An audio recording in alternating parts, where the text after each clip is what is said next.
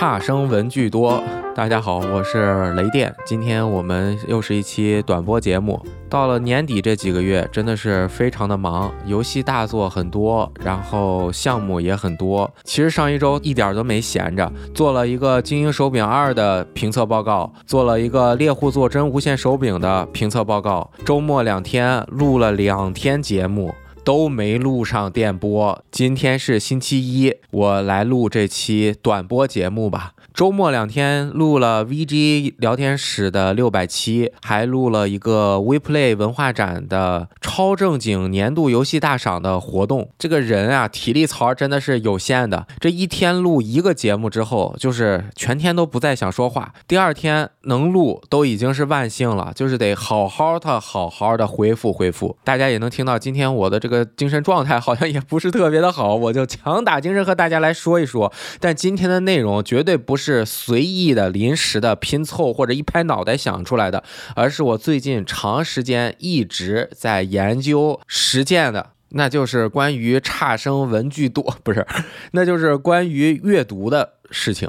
如果一直关注我公众号的朋友，一定知道我在两年前写过一篇《我是如何克服阅读障碍的》。当然，这个阅读障碍是带引号的啊，我是没有那么严重的，呃，完全看不懂字儿，或者是字能看懂，但是连起来就不懂的那么严重的问题。简单说，就是因为生活中的各种原因，自己的精神很难集中注意力，这有内在的原因，也有外在，比如说很多电子产品呀、游戏啊、各种娱乐项目啊，它对我的吸引力导致我很难把。注意力集中在文字的阅读上面，这种阅读啊，并不是把字儿看懂了就行了，而是要把字儿连起来，了解了他想要传递的信息，同时还要通过自己的思考，把这些信息和自己的生活和对世界的理解联系在一起，去琢磨琢磨这些信息背后的含义。或者，如果他是讲了一个道理，那就要与自己原本的生活的道理或者三观进行一个碰撞。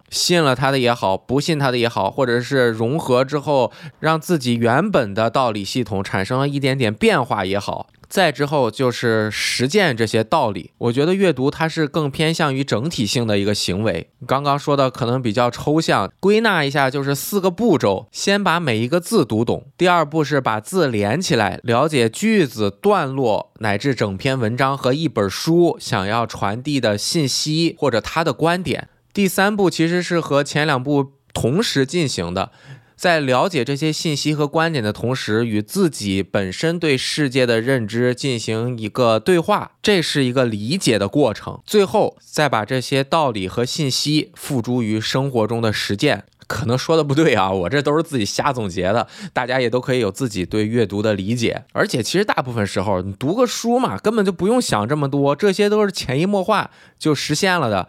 但是在现在这个社会啊，想要做到塌下心来去读一个东西，真的还是挺难的。为什么呢？刚刚说的这样潜移默化，或者是埋在深层的一个复杂的过程，与现代社会，尤其是咱们人现在与其他人交流的方式，更多的都是来源于网上面。看起来我们每天都在阅读，但是我们每天在互联网上面的社交网络上面阅读的方式，是和刚刚我说的整体性的阅读是完全不同的。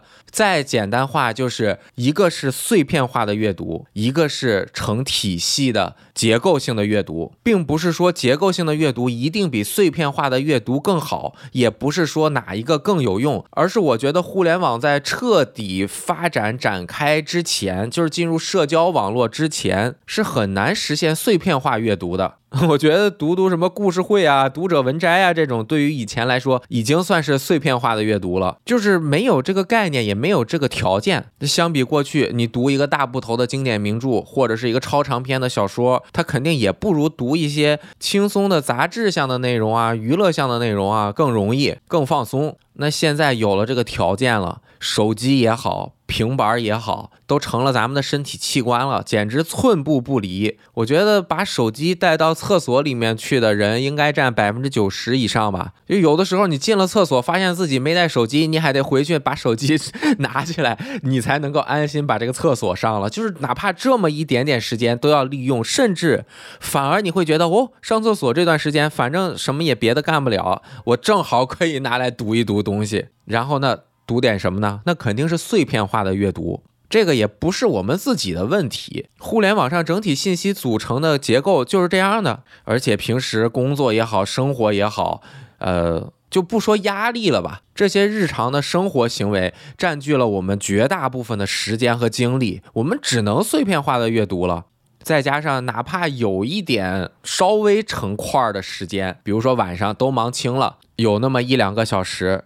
有多少人舍得用这一两个小时去读一个大部头的成块的成体系的东西？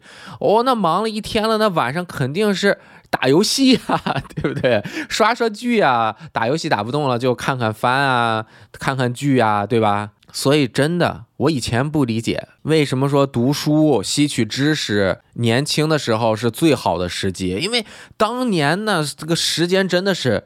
大把大把的有，除了时间和精力，年轻人什么都没有，那也正是最宝贵的呀，对不对？那那以前上课的时候，从中学到大学，那无聊的课干嘛呀？不都看书吗？那会儿又没有电子产品。那会儿那几天就看一本书，要不这上课干啥？呃，sorry 啊，所以选一个好专业，选一个自己有兴趣的、感兴趣的专业和课程是很重要的，好吧？看起来你是在上课，在学校里啊读书啊，其实你读的书和学校想要教给你的书都不一样。但是没关系，所有的阅读我觉得都是有意义的，甚至有意义这个事儿本身都不是我们所追求的。扯远了，说回来，就是我们拿着手机呀，拿着 pad 呀，也是。是有机会读长篇的大部头的作品的，对吧？谁的手机里面不能随便轻松的就下几本电子书？那电子书的媒介展现形式太容易了。但是为什么拿着手机和 Pad 就读不进去书呢？那是因为这 App 都并列在那儿。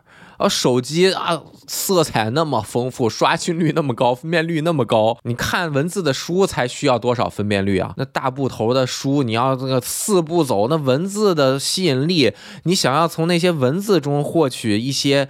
啊，感觉是给予自己忙碌疲惫的身心一剂强心剂的那种感觉，你需要花费更大的精力去消耗自己，这是精力何处而来啊？所以那些娱乐的东西就更吸引我们，是吧？娱乐的东西就完全实现了碎片化的体验，和这些碎片化的体验一比，传统的阅读基本就是一个大块的、整块的，就可以描述成一整块大铁板。这个铁板又硬又大又厚，表面光滑平整，你都无从下嘴。你这得消耗多少精力才能读完啊？而与之相比，那些碎片化的阅读，一些啊搞笑的呀，五分钟的脱口秀啊，二十分钟的新番啊，最厉害的就是三十秒到六十秒的短视频，哇，那瀑布流刷起来，简直爽到爆，都推你喜欢看的主题的风格的内容。大数据早给你算好了，你喜欢看什么就给你看什么。这种碎片化的体验和刚刚那大的铁板一块相比，那简直就是极易入口的小甜点。那不只是甜点，有的人不爱吃甜的，这就是任何口味的点心。你一进一个平台，就像进了一个甜点的自助餐厅，你前面一大桌子，哇，那山珍海味要啥有啥。挨个吃呗，啊呜一口一个，这个不喜欢，哎，你嘣扔了，那服务员以后再也不给你上这个了，你再吃下一个，哎呦，这个好吃，巧克力味的大肘子，啊呜吃了，以后都给你上这个，吃腻了以后再给你上芝士味的烤羊排，谁还愿意去读那大布头的大铁块儿啊？说实在的。那大铁块嘎嘣嘎嘣咬，牙都给割掉啊！经常性读完了，没有一点乐趣，全是痛苦。哎呀，要睡觉了，刚刚一个小时干嘛了？读了一堆啊，味同嚼蜡，完全不懂的东西。因为它这个大铁块，你得整体的把它消化了，你才可能品出它的味道。那干嘣嘎嘣咬几口的过程，其实就像爬山一样，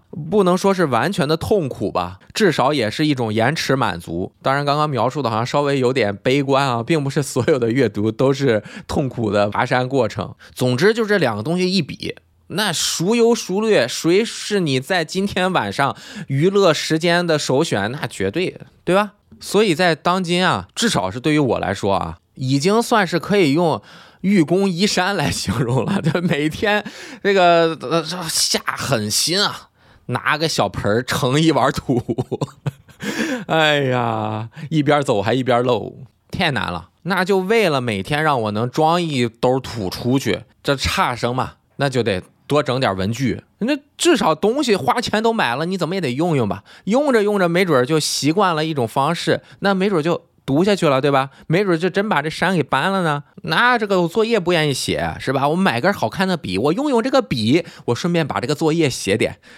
所以越买笔越多嘛。那读书，实体书、电子书、手机、电脑都能读，哪个最好？我最近这些年就一直在这些介质之间跳来跳去。不同的生活节奏其实适合不同的阅读方式和阅读工具。光这个电子墨水屏的阅读器，我就买了好几个。最早用的是 Paperwhite，那都得八九年甚至十年之前了。五年之前买了一个 Kindle Oasis 一代。翻盖的那个六英寸的，哇！当时这个两千五百块钱，我买了那个之后，那一年真的是踏踏实实的读了呃 三本书吧，呃《三体》啊，还有莫言的一些小说啊，还有一些七七八八的，都是用那个读的。但是后来开始直播啊，加上直播录聊天室双管齐下的时候，每天说话呀，动脑子动太多，真的就是读不进去。最近这两年，这不是为了读嘛？前几天又买了一个 Kindle Oasis 三，我就不演示了。其实我买那个完全就是为了看漫画，为了看漫画下足了血本。电脑也能看啊，实体书也能看啊，哪儿都能看啊。为什么非买 Kindle 新的呀？一会儿我们再稍微讲一讲这些阅读器之间的差异啊。买了 Kindle 之后发现，哎呀，这个彩色的看不好啊，我就又买了一个 iPad Mini 六。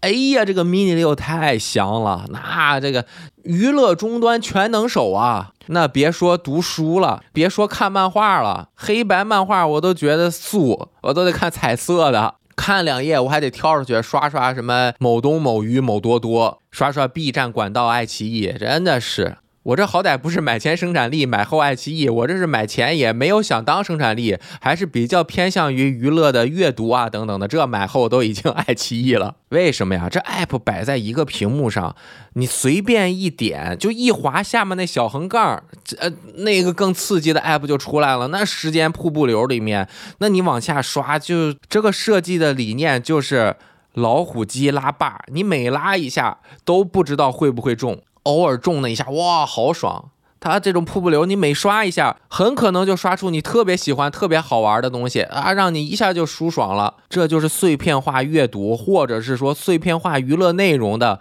最吸引人的地方。你有盼头啊！你真把手机带厕所里面去，谁拿手机？在厕所里读大部头的书啊，这哪儿读得下去啊？轻松休闲娱乐，群里摸摸鱼、吹吹水，是吧？刷刷这个购物平台，买点轻松愉悦的小东西，通过消费缓解一下工作的压力，是吧？你这随手可及的啊，无限的快乐。咱们的全新人体器官手机，在随时随地把咱们和整个世界一切的内容连接在一起。当然，这不是实际可以碰触到的啊，就是这种你感觉上就是和世界相连了，与世界互联嘛。它是一个完全向外扩张的无尽的体验。如果不能达到一定的境界，能够探寻内在的无限境界的起之前，谁还愿意往内收去阅读啊？因为阅读其实是很孤单的一个事儿，就是阅读这个事儿是没人能够帮你的，就是你要自己去读文字、理解句子，去和他表达的观点去进行碰撞。在脑机接口、神经网络、赛博朋克真正时装之前，不能像尼禄他们脑子里嘣儿塞一个卡片儿，就什么都会了。之前真的阅读还是一件，甚至在现代社会可以称得上是挑战自我的攀登的行为。因为边上那缆车太快了，都不要钱啊！那互联网移动流量，那那现在多便宜啊！而且到处都是 WiFi，你随时都可以搭上那个像过山车一样的缆车，你嗖就上顶上去了。还谁还爬呀？这前面十几分钟听起来都是在唠叨唠啰嗦。似乎是负面的情绪，而且我在这儿说这个感觉有点大言不惭。我也不是一个什么阅读者，我根本就没有达到一个那样的境界。但是今天和大家唠唠，就是想通过这个节目，咱们也梳理梳理之前的想法。前面已经梳理了一部分了，看看能不能自我提升一点。因为我确实也是体会到了阅读能够带给我的一些乐趣，尽管这些阅读并不能够真正实际给我带来什么经济上面的回报，生活。活上面的提升，但是每达到一个量的阶梯的时候，只要做到和自己原本的内心世界进行交流对话，然后再付诸实践，就会感觉到哦，整个人就。真的就像爬山，爬上去了一层，站到了一个新的山顶上。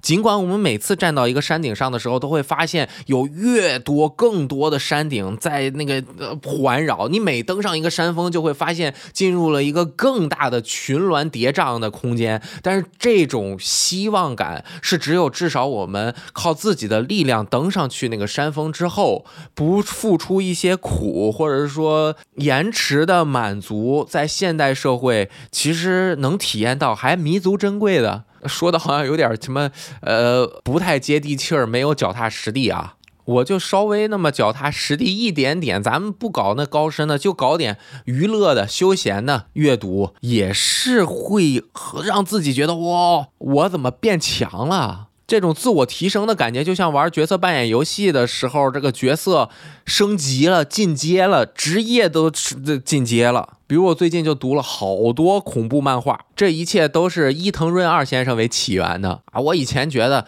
哎，这个伊藤润二先生的漫画什么漩涡啊，什么太恐怖了，我根本就不敢看的。那这扭曲的、旋转的、黑色的、密密麻麻的线条，那的我的嗯掉散值不行的，读不了。后来慢慢的进入这个世界之后，就觉得哇，这个漫画的魄力啊，恐怖漫画的魄力，大师的恐怖漫画的魄力，是很多影视作品啊什么的完全达不到的。哇，这伊藤润二打开了我的新大门。我以前以为他出的不多，后来一看，我靠，好几十本儿啊，到现在我都没看完呢，但是已经看了差不多一半了。哇，就为了看这个，所以才买的 Kindle Oasis 三嘛，因为 Oasis。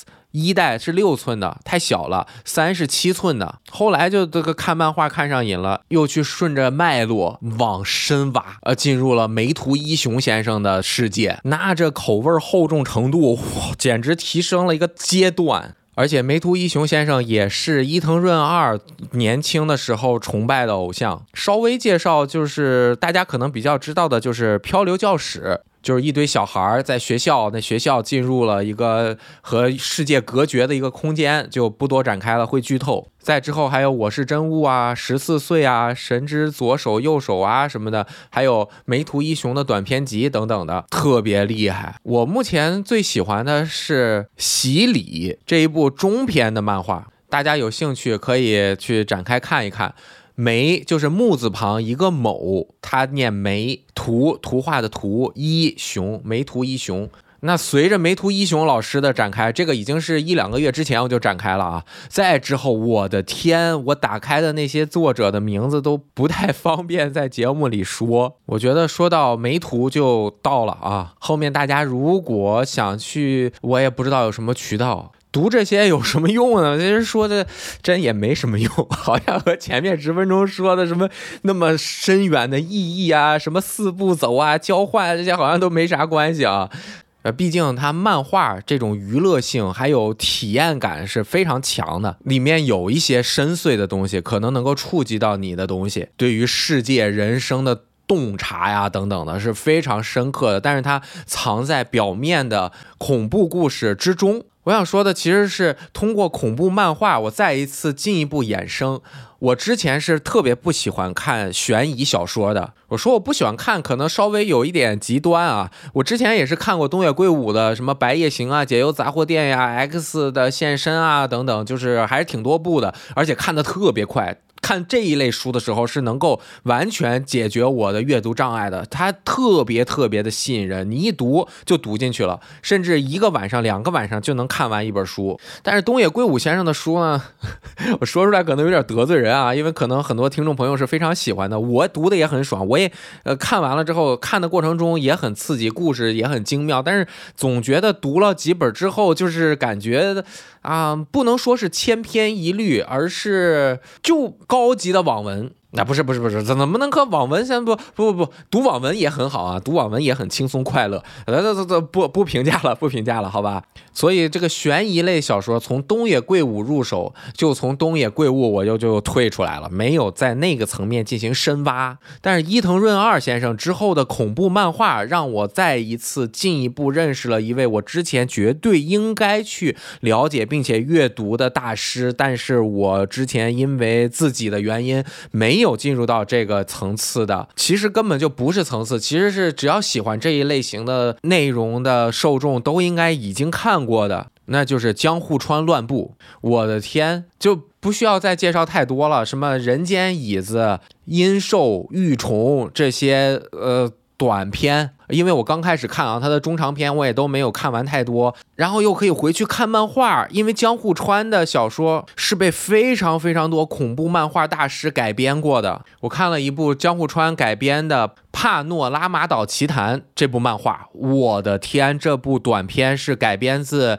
同名的长篇小说，我很难想象这是诞生在这数十年之前的一部小说改编的漫画。那天晚上我很短的时间吧，半个小时还是不到一个小时，一口气读完。当时我房间里面的灯光和我坐的位置的那个情境，连同我当时的脑子一片混乱、升华、扭曲在一起的，就是摸不清楚的思绪、情绪，能够非常清晰的浮现在我现在说话的时候的脑海里。这有点矛盾啊，就是混乱的情绪清晰的浮现在我现在的脑海里，但是它夹杂的是当时的光线，我身体的一些生理的反应啊，没有那么夸张啊，就是坐姿啊什么的。因为这样一部作品，它需要我花很长时间去理解、消化。才能够完成第三部甚至第四部，当然肯定不能实践啊或者是什么的。但这是一本关于异想天开的执念和向着自己目标前行的动力，以及它可能带来的潜在后果。反而是这些危险的后果，更是吸引我们在生活中努力向前的。动因这很复杂，它绝对是一本写给成人去读的。如果太年轻的时候读这样一部作品，可能会产生其他方面的问题，因为你和你自己的人生观的。对决是需要你自己有一定的人生观的。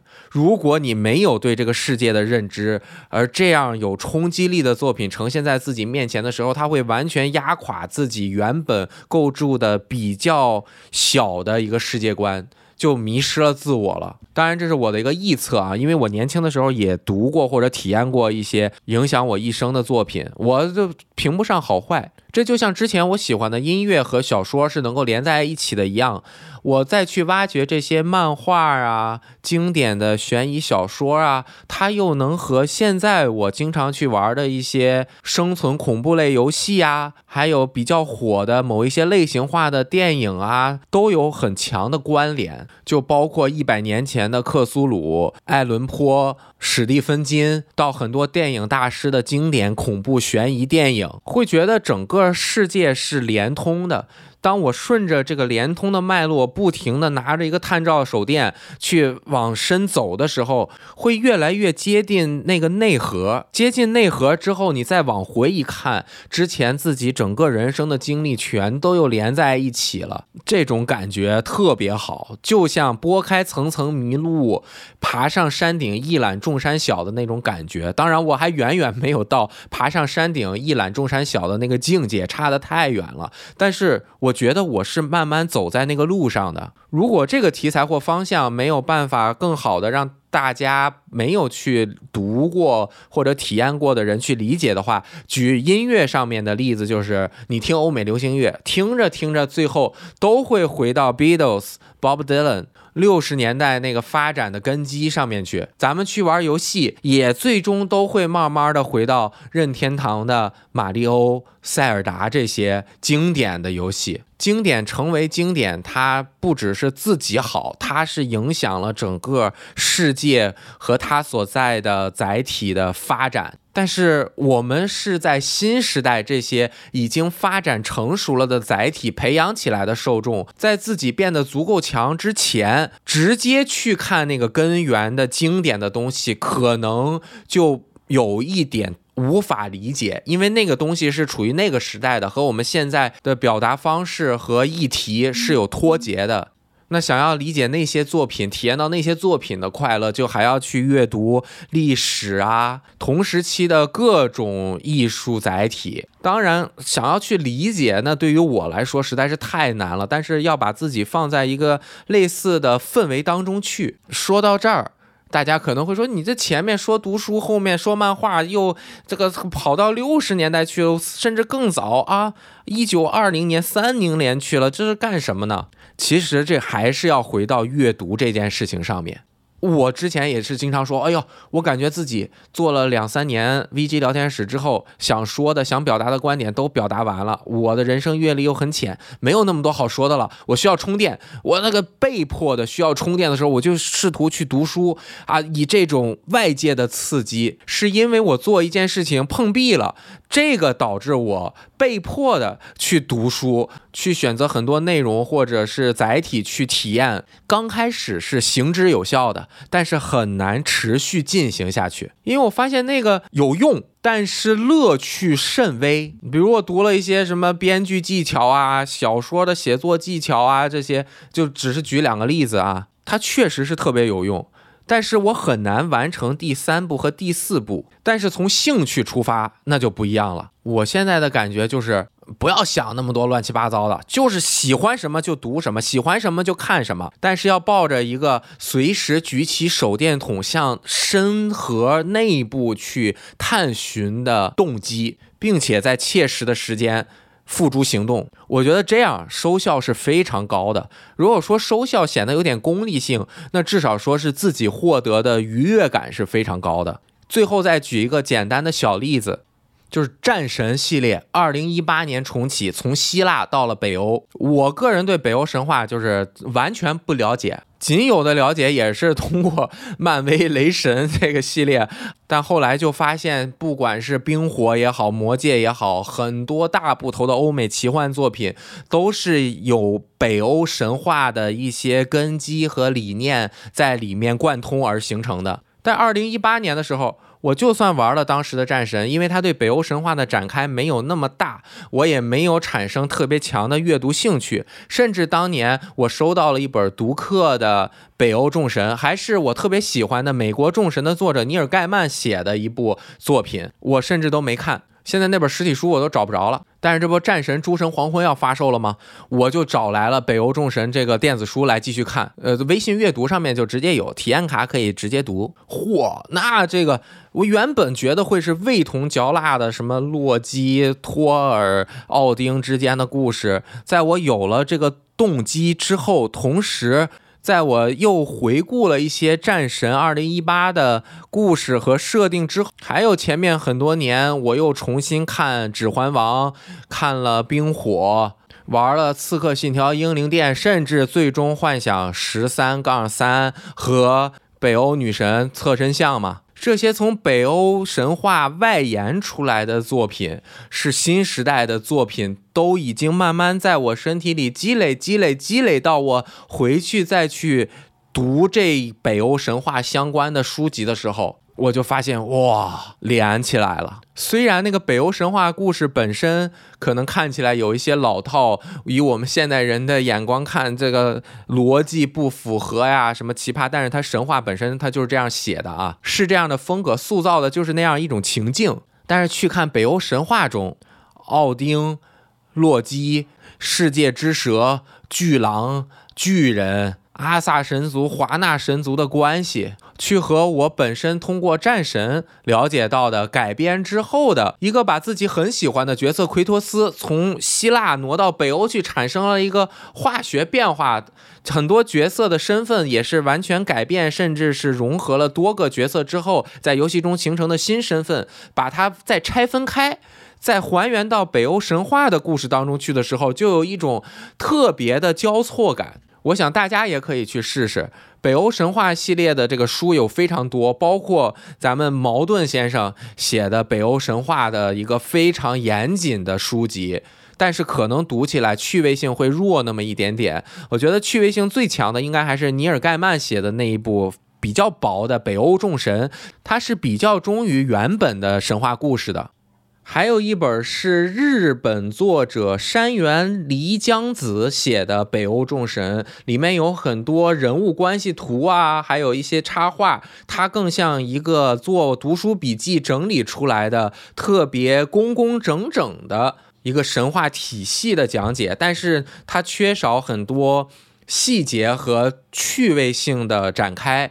我觉得读完尼尔盖曼的《北欧众神》之后，读一下这个日本作者的《北欧众神》，是一个很好的结合和补充。再之后玩十一月九号发售的《诸神黄昏》，我的天，自己体内已经补充好了的北欧神话体系，去和游戏这种我们喜欢的文化载体去碰撞，亲自去体验一把《诸神黄昏》之旅，那这感觉可太刺激了。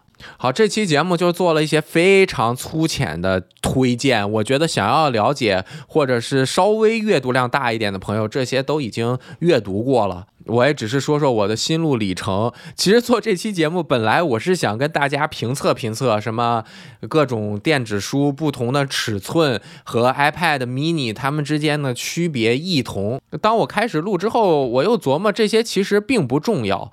如果我们能够从兴趣出发，那不管我们手上的设备是什么，我们兴趣抓着我们去进行的大块头的阅读，永远都会比那些碎片时间带来的浅层的快乐更能够吸引已经想明白了的咱们自己。是不是？但是一个更顺手的阅读器还是很重要的啊！电子墨水屏的阅读器现在特别多，尤其是 Kindle 已经退出中国市场了。呃，现在大家如果新买阅读器的话，可以考虑安卓系统的国产大量的最新的今年出的新的阅读器。